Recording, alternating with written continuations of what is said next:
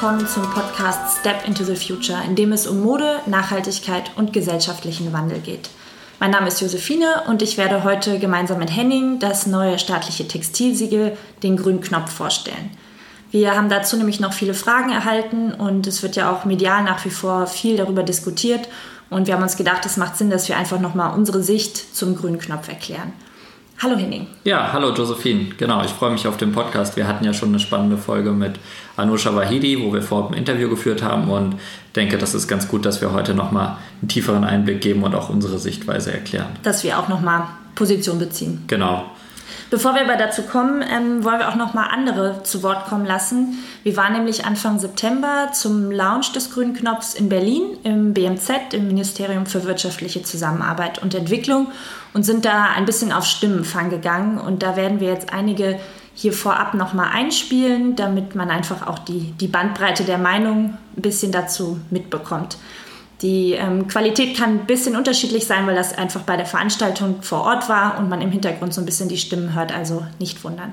Barbara Meyer, Model und Textilbotschafterin des Grünen Knopfs, sieht das staatliche Siegel aus Sicht einer Verbraucherin positiv und als Orientierungshilfe, die mehr Sicherheit beim Einkauf gibt. Ich bin ja auch Verbraucherin. Ich habe den Überblick schon fast verloren, obwohl ich mich echt mit diesem Thema wirklich auseinandersetze. Und man kennt sich nicht mehr so gut aus. Und mit dem grünen Knopf hat man endlich ein Siegel, das vom Staat kommt, wo man wirklich weiß, da ist auch gut kontrolliert, da darf sich niemand reinschummeln, sondern das ist wirklich alles geprüft und äh, es gibt dann eine gewisse Sicherheit. Das finde ich wirklich toll. Für Outdoor-Ausrüster VD und Geschäftsführerin Antje von Dewitz stand von Anfang an fest, dass sie beim grünen Knopf mitmachen. Sie freut sich darüber, dass es endlich Unterstützung von staatlicher Seite in Sachen nachhaltiger Textilwirtschaft gibt. Also ich habe echt Hurra geschrien, dass endlich was kommt aus der Politik und ein bisschen unterstützt. Denn also wir sind seit über zehn Jahren eben auf diesem Weg der, der konsequent gelebten Nachhaltigkeit eben und der Aufwand vor allem eben in den Lieferketten, die ja sehr komplex sind, äh, die zu zertifizieren, zu auditieren, zu transformieren, neue zu suchen, die diesen Weg nicht mitgehen und so, der ist wirklich anstrengend, der ist sauteuer ja. und ähm, von, mit vielen Zielkonflikten versehen. Für Dieter Overath, den Vorstandsvorsitzenden von Fairtrade Deutschland, ist der grüne Knopf ein guter Anfang, aber er sieht auch noch Bereiche, die verbessert werden müssen. Wobei wir von Fairtrade ganz klar für die Zukunft fordern, dass zum einen die komplette Lieferkette von der Baumwolle, Spinnerei, Färbung und Konfektionierung in das System mit reinkommt und dass vor allen Dingen die soziale Komponente hoffentlich in den nächsten Jahren verbindlich wird. Auch Heike Hess vom Internationalen Verband der Naturtextilwirtschaft findet, dass das Siegel ein guter Anfang ist, dem aber noch weitere Schritte folgen müssen.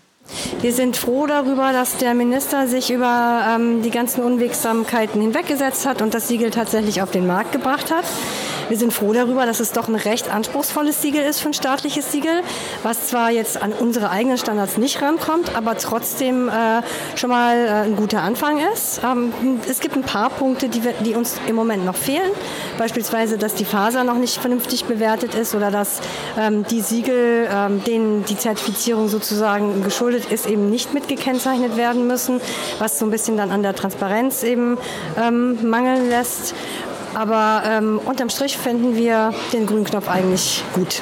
Zu guter Letzt hören wir noch Katrin Krause. Sie ist bei der Verbraucherzentrale Referentin für nachhaltigen Konsum und sieht den Knackpunkt bei der Nachweispflicht der Unternehmen. Wir können den grünen Knopf aber erst ähm, ja, mit Ende der Pilotphase im Juni 2021 bewerten, denn aktuell stehen nur die 46 Kriterien fest, die der grüne Knopf ähm, oder denen der grüne Knopf zugrunde liegt. Aber wir wissen noch nicht, welche Nachweispflichten die Unternehmen eigentlich konkret ähm, liefern müssen, um die einzelnen Kriterien zu erfüllen. Jetzt haben wir ja schon sehr unterschiedliche Meinungen zum grünen Knopf gehört. Kannst du zu Beginn einmal erklären, was der grüne Knopf überhaupt ist und was er eben als Siegel so abdeckt? Letzten Endes ist äh, der grüne Knopf ein staatliches Metasiegel, was das BMZ ähm, entwickelt und ins Leben gerufen hat und auch schon als Gewährleistungsmarke ähm, eingetragen hat. Also der Standard und der, das Siegel als solches, für was es steht, ist alles schon fixiert. Ähm, die Geschäftsstelle, also das ausführende Organ von dem Standard, ist die Gesellschaft für internationale Zusammenarbeit, also die GITS. Und es ist ein Standard, der rein für Textilprodukte gilt, wie zum Beispiel ähm, Oberbekleidung, Schuhe, Rucksäcke, aber auch unter anderem Zelte oder Schlafsäcke von Outdoor-Firmen. Also alles, was man aus ähm, Textilmaterialien herstellen kann. Und das Besondere bei dem Standard ist, dass er zum einen Produktkriterien abprüft, also Qualitätskriterien ähm, für ähm, Umweltstandards am, am, Produkt als solches und dann aber auch Unternehmenskriterien, also wie arbeitet und agiert das Unternehmen, das Produkte mit dem grünen Knopf ähm, zertifiziert haben möchte. Und ähm, der Standard ist aktuell beschränkt auf nicht alle Ebenen in der Textillieferkette, also er beschäftigt sich rein mit den Nassprozessen, also dem Färben ähm, und dem Ausrüsten von Stoffen und dann am Ende auch mit der Konfektionieren, die ja besonders arbeitsreiche ähm, Bereich der Textillieferkette, nämlich ähm, das Nähen und ähm, Zuschneiden und letzten Endes dann auch ähm, das Fertigstellen unserer Textilien, bevor sie zu uns ins Geschäft kommen.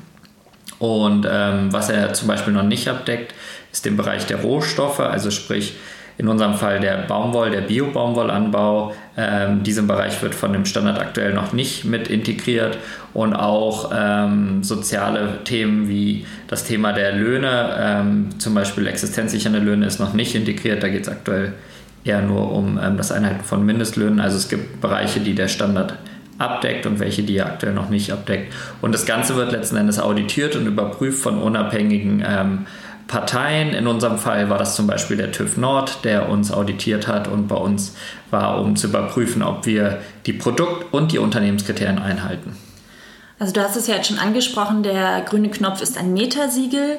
Wir selber sind ja schon mit dem GOTS, dem Global Organic Textile Standard und dem Fairtrade Cotton Standard zertifiziert und machen da eigentlich schon mehr, als aktuell beim grünen Knopf gefordert wird. Also wir zahlen beispielsweise eben eine Fairtrade-Prämie, nutzen ausschließlich ökologische Baumwolle und diese Ökologie durchzieht sich eigentlich durch die gesamten weiteren Prozesse.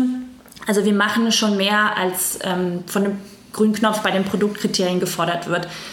Wie ist das denn? Jetzt mussten wir dann aber trotzdem noch irgendwas ändern in unserer Lieferkette. Gab es da jetzt für uns auch noch Hürden, die wir erstmal nehmen mussten oder war von Anfang an klar, hier grüner Knopf, go? Also wir waren ja relativ früh schon auch involviert in, die, in den neuen Standard, in den grünen Knopf, waren ja auch zur Konsultation schon im BMZ im Vorfeld, um zu erklären, ähm, unsere Sichtweise und auch gemeinsam abzuprüfen, was kann denn so ein Standard alles beinhalten. Und für uns war eigentlich auch schon klar vor dem Audit, und das hat sich im Audit auch wiedergespiegelt, dadurch, dass alle unsere Produkte bereits nach dem Global Organic Textile Standard zertifiziert sind ähm, ähm, und das ja für unser gesamtes Sortiment, also egal ob jetzt unsere Textilien, Rucksäcke oder Schuhe, alles trägt diesen GOTS-Standard, dass wir die Produktkriterien zumindest schon mal alle damit erfüllen. Wir mussten natürlich in dem Audit dennoch nachweisen, dass wir das auch einhalten. Also wir mussten einen Einblick in unsere Bücher, in unsere Laboranalysen, in unsere Produktzertifizierung und auch die Lieferanten, mit denen wir zusammenarbeiten, gewähren, damit dann auch überprüft werden kann, ob wirklich unser gesamtes Sortiment GOTS zertifiziert ist. Ähm, insofern hat sich in dem Produktkriterienbereich in unserer Lieferkette oder bei unseren Produkten ähm, nichts geändert. Ähm, ich denke, das war bei anderen Unternehmen, die auditiert wurden, anders. Ähm, es sei denn, sie hatten, haben auch nur die Produkte zertifizieren lassen, die auch zum Beispiel den GOTS-Standard oder ähm, andere Standards, die anerkannt werden, einhalten. Auf der anderen Seite gibt es ja aber auch noch die Unternehmenskriterien. Also der Auditor und der Standard überprüft jetzt nicht nur, ob unsere Produkte ökologisch produziert werden, sondern auch, wie wir als Unternehmen arbeiten. Also sprich, ob wir unserer unternehmerischen Sorgfaltspflicht nachkommen. Und da mussten wir tatsächlich ähm, einiges an Arbeit noch leisten. Ähm, das, es gab so einen genannten Quickscan, also wir hatten eine Über Vorüberprüfung vor unserem Audit und da hat sich ähm, äh, festgestellt, dass wir grundsätzlich auch mal ähm, nach außen transportieren müssen, was unser Nachhaltigkeitsverständnis ist. So mussten wir zum Beispiel eine Grundsatzerklärung definieren und schreiben, die sich jetzt auf unserer Webseite wiederfindet, wo man dann wirklich genau lesen kann, für was Mailerware steht und was unser Anspruch ist.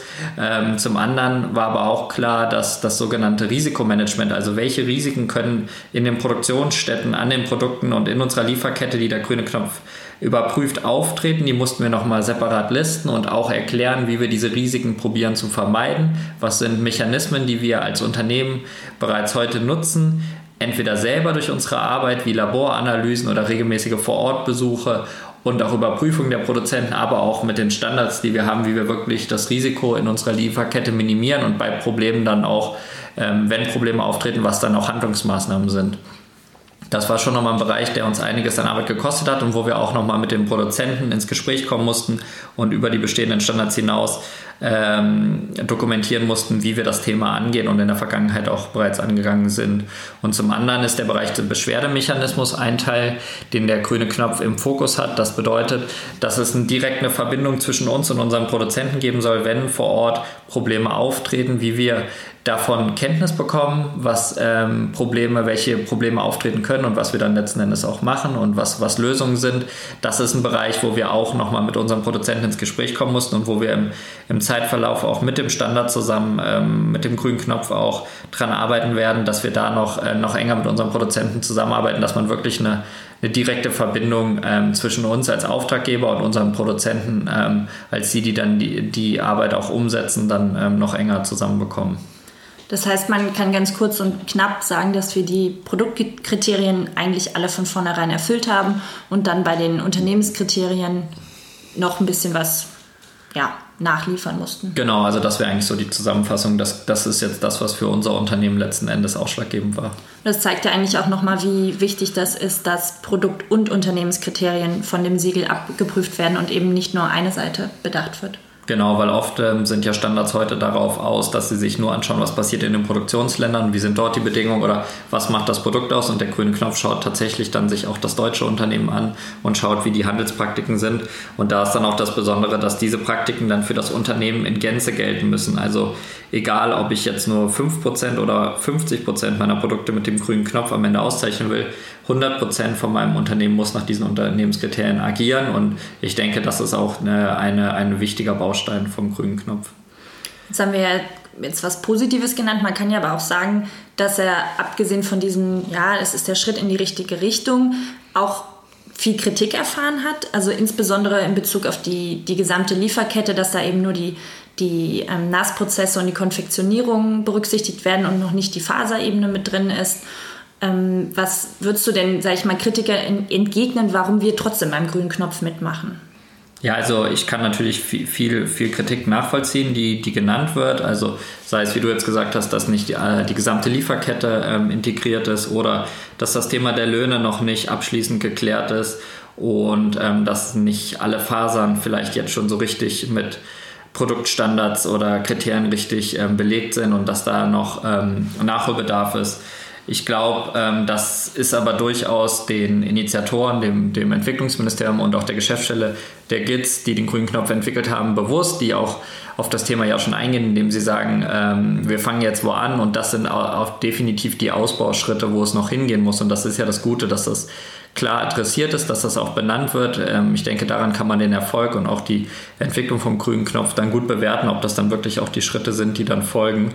Ähm, ganz grundsätzlich ähm, begrüßen wir es in jeglicher Art, wenn der staatliche Akteur sich jetzt in die Debatte einschaltet. man sieht das ja zum Beispiel bei den Lebensmitteln, wo einfach äh, Bio- und Fairtrade-Siegel viel etablierter bereits sind und in, in größeren Umfang schon von den Konsumenten gekauft werden können und wir glauben, dass ähm, bei der nachhaltigen Textilien und der nachhaltigen Mode jetzt der Schritt aus der Nische in die breitere Masse kommen muss, um wirklich in den Ländern des globalen Südens, wo ja vorwiegend die Produktionen stattfinden, aber auch hier in Europa, wo zum Teil auch prekäre Arbeitsverhältnisse ähm, vorherrschen, der grüne Knopf einen Teil dazu beitragen kann, dass die Situation in der textilen Lieferkette sich verbessert. Und ein staatlicher Akteur ist, hat immer ein sehr hohes Vertrauen, was er von den Verbraucherinnen entgegengebracht ähm, bekommt. Und ähm, wir glauben, dass der grüne Knopf damit, ähm, wie du ja am Anfang gesagt hast, ein Schritt in die richtige Richtung ist, weil er ähm, das Thema jetzt auf ein anderes Level hebt und von privaten oder unternehmerischen Aktionen wirklich in, in eine staatliche ähm, Strategie packt.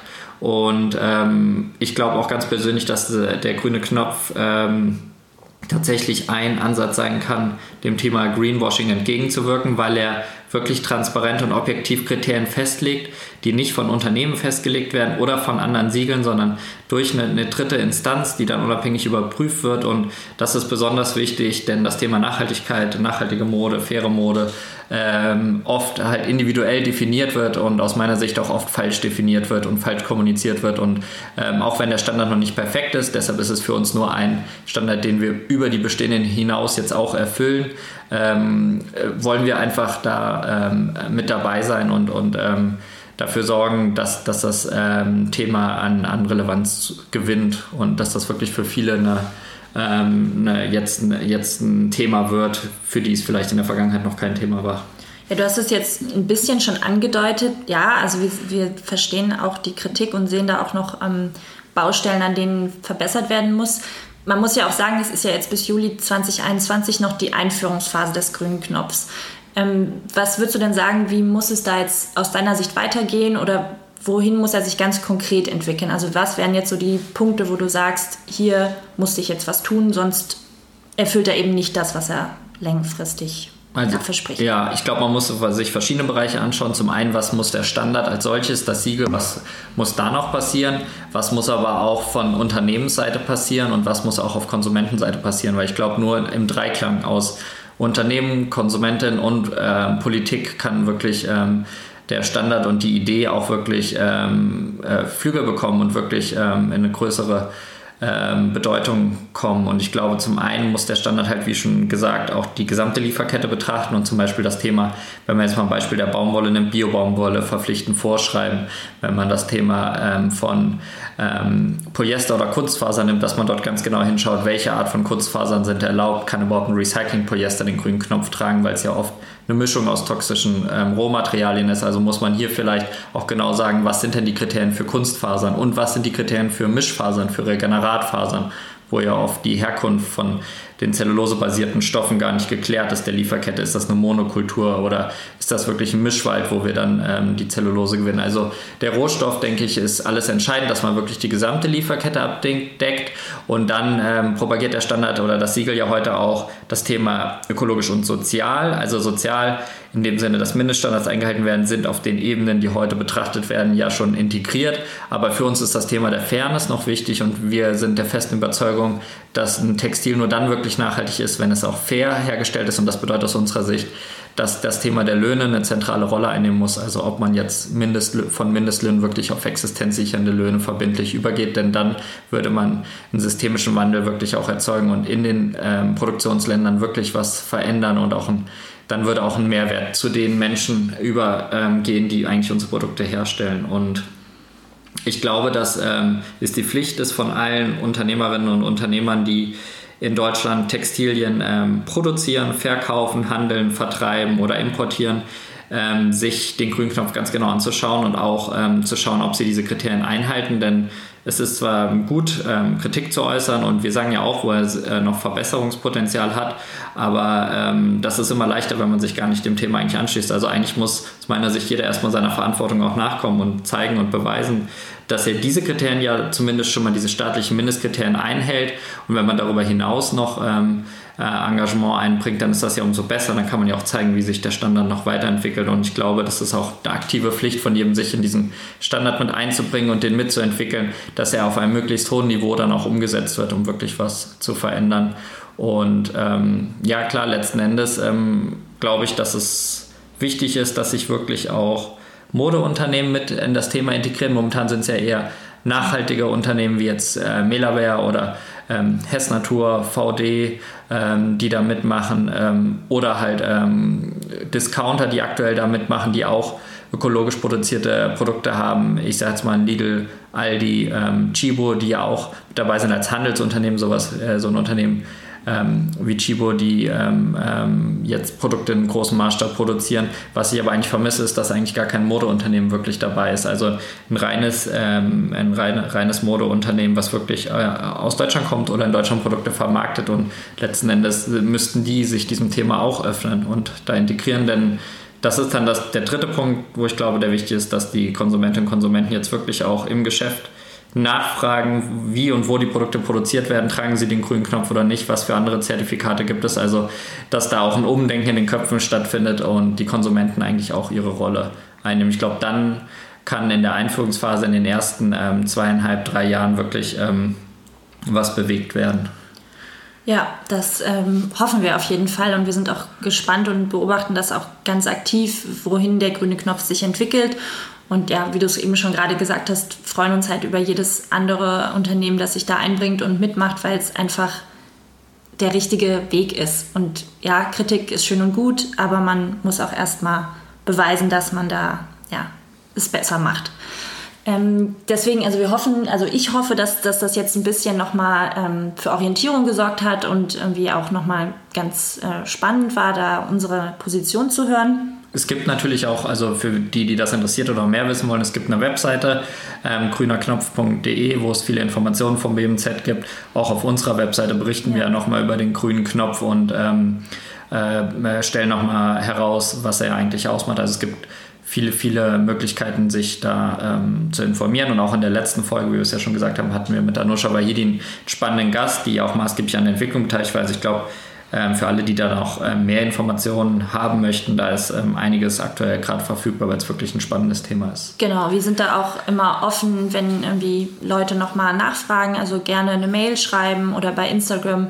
Wir suchen da auch das Gespräch und ähm, versuchen da, soweit es geht, Fragen zu beantworten.